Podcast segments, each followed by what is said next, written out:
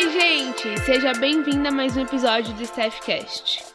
Antes de começarmos o nosso assunto de hoje, eu quero te convidar a avaliar o nosso podcast. Isso é muito importante para que os nossos conteúdos sejam produzidos e pessoas sejam alcançadas. Eu conto contigo para me ajudar nessa. Mas vamos lá! Estamos em setembro e, como falamos no episódio anterior, nós vamos conversar durante todo o mês sobre a campanha Setembro Amarelo. E hoje, especificamente, eu quero conversar sobre a empatia e em como ela é uma medida preventiva. Ter empatia é saber enxergar os fatos a partir de outro ponto de vista. Essencialmente, é validar os sentimentos e opiniões do outro tanto quanto você valida os seus próprios. A grande dificuldade em praticar isso está na necessidade que sentimos de estarmos sempre certos ou de comparar os comportamentos dos outros com os que você teria na mesma situação, sem aceitar que cada pessoa é diferente. Muitas vezes a gente se apega demais às nossas convicções e assim não resta abertura para a diversidade de opiniões, culturas, crenças e ideais. Foi feita uma pesquisa nos Estados Unidos em que relata que nós brasileiros não nos saímos muito bem quando o assunto é se colocar no lugar do outro. Os resultados mostraram que o Brasil é, está na posição de número 51 de uma lista de 63 países, colocando em ordem de capacidade empática de seus habitantes. Para comparar o que o povo de cada nação sentia, os pesquisadores analisaram respostas de pesquisas com mais de 104 mil pessoas de diversas partes do mundo. O questionário contava com perguntas que tentavam medir a compaixão e a tendência dos voluntários a imaginar o ponto de vista de outros em situações hipotéticas. O Equador venceu como país mais compreensivo, seguido da Arábia Saudita. Eu confesso que fiquei impressionada com esse resultado e eu quero te incentivar a desenvolver essa habilidade.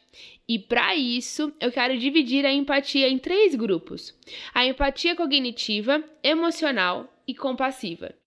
Então, se você estiver anotando, presta bastante atenção aqui comigo, hein? Começando pela cognitiva, ela é a capacidade de entender como o outro se sente. Em geral, esse tipo faz com que as pessoas se tornem mais assertivas em comunicar, transmitindo a informação de maneira mais clara para o sentimento do outro. A emocional ou empatia afetiva é caracterizada por ser a capacidade de compartilhar os mesmos sentimentos de outra pessoa. Há pessoas que sentem de forma tão forte, né, que descrevem que podem até sentir uma dor ali do outro no coração. Isso já aconteceu com você? A empatia compassiva ou preocupação empática é que vai além de apenas compreender e compartilhar o que sentimos. Nesse tipo, a pessoa age e ajuda os outros. E como podemos desenvolver e aplicar tudo isso? A empatia é tanto uma habilidade natural, adquirida durante a tua criação e as experiências de vida, quanto ela pode ser aprendida. E aqui eu vou sugerir algumas ações bem práticas para que você possa aplicar no seu dia a dia e utilizar a empatia como medida preventiva nesse setembro amarelo. A primeira sugestão que eu vou deixar aqui para você é praticar a escuta. Para você aprender a identificar e interpretar as emoções alheias, precisa primeiro conhecer as pessoas. Oferecer a sua escuta é o modo mais eficiente de fazer isso.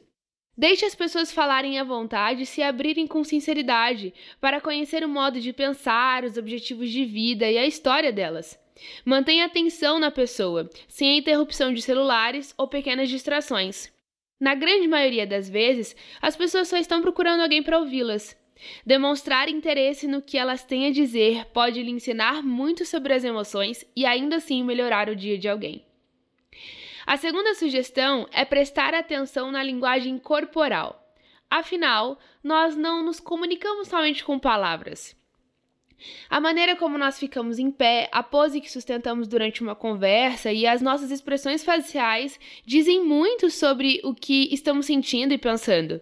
Então, analisar a linguagem corporal do outro vai te ajudar a desenvolver a simpatia cognitiva. Quando alguém tentar é, mascarar ali a sua reação perante um acontecimento, você conseguirá perceber pequenos detalhes em sua expressão e postura que vão denunciar ali seus verdadeiros sentimentos. A próxima sugestão é tentar entender o, o lado ali do outro, mesmo que você discorde dele. Quando alguém discorda do que pensamos, a primeira reação que nós costumamos ter é dar de ombros. Às vezes, a discordância de opiniões pode acarretar discussões. Esses conflitos acontecem porque a maioria das pessoas quer somente expressar o que pensa, desconsiderando o ponto de vista alheio. Deste modo, tente compreender o que leva alguém a discordar de você. Avalie o que você sabe sobre essa pessoa, como se estivesse realmente ali à procura de peças para montar um quebra-cabeça. Como a criação e as vivências dessa pessoa pode estar influenciando ali no seu jeito de pensar, né? Como que a personalidade dela também impacta ali na sua mentalidade.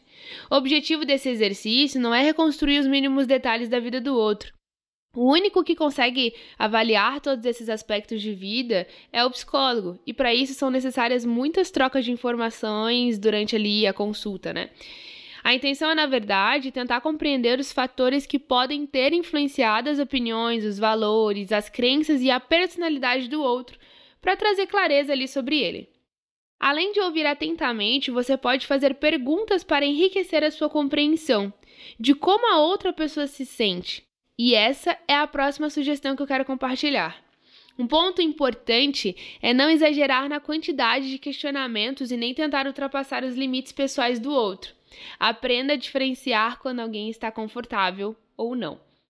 A última sugestão que eu quero deixar aqui é: se imagine no lugar do outro. Esse é um exercício bem prático. Se imagine como se vivesse a vida do outro e estivesse passando ali pelas mesmas experiências. Depois, se questione: o que você faria no lugar dessa pessoa? Como se comportaria se tivesse as mesmas preocupações, ansiedade? Eu vou dar um exemplo. Imagina que você não se dá bem ali com uma pessoa no teu trabalho. Não importa o quão cordial você seja, desentendimentos e provocações são comuns entre vocês. Os demais colegas de trabalho possuem a mesma opinião, por isso eles nem tentam estabelecer um vínculo ali com essa pessoa. Ao fazer esse exercício, se colocando no lugar dela e com as informações que você possui sobre ela, vai conseguir compreender o porquê dessa pessoa se comportar ali com tanto mau humor. Você pode descobrir ainda que essa pessoa possui alguma dificuldade, por exemplo, para fazer amizades, por ter tido alguma experiência ruim no passado, e assim você consegue ter empatia por ela. Nós estamos caminhando para o fim desse episódio, mas eu não poderia finalizar sem te falar que o principal objetivo da campanha Setembro Amarelo é a conscientização sobre a prevenção do suicídio, buscando alertar a população a respeito da realidade da prática no Brasil e no mundo. E pensando nisso, utilizar a empatia em nosso dia a dia nos ajuda a identificar a hora certa de oferecer ajuda, de ter uma conversa aberta, respeitosa, compreensiva, para fazer a diferença na vida de quem necessita de amparo. Nesse mês, procure praticar a escutativa e, é claro, busque ter conhecimento dos recursos disponíveis. Ofereça apoio emocional e informe sobre a importância também do suporte profissional. Em caso de emergência, você também pode falar com o CVV, que é o Centro de Valorização à Vida. Ele realiza apoio emocional e prevenção ao suicídio, atendendo ali de forma voluntária e gratuitamente todas as pessoas que querem e precisam conversar sobre total sigilo por telefone, e-mail e chat 24 horas todos os dias. Você pode acessar o site cvv.org.br ou entrar em contato pelo telefone através do 188.